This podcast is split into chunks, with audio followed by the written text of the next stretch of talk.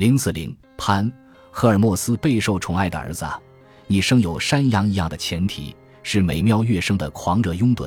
你与宁芙们一道游荡，在无论是森林还是草地间徘徊。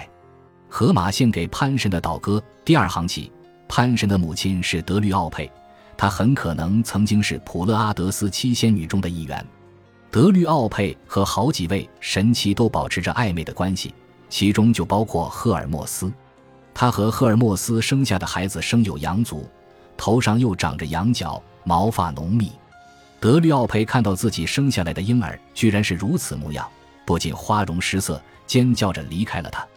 因此，潘神生下来就具有使人产生毫无根据的惊惧感的能力。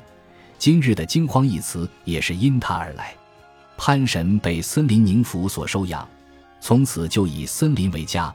他尤其偏爱居住在希腊南部阿卡迪亚地区密林覆盖的山丘之中，他成了牧人与羊倌们的守护神。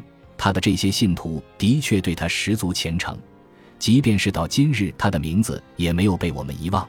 尽管他羊足羊角的形象如今成了基督教的大敌魔鬼的标志，作为一位生育之神，潘也不屈不挠地追求着宁芙们。其中一位名叫许人克斯的宁芙，为了躲避他，甚至把自己变成了一片芦苇地。潘神用这片芦苇做成了一只排箫，直至今日，人们提起他的名字的时候，都会将其与排箫相关联。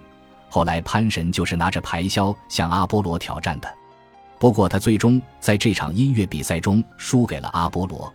后来，雅典人将马拉松战役的胜利归功于潘神的直接干预。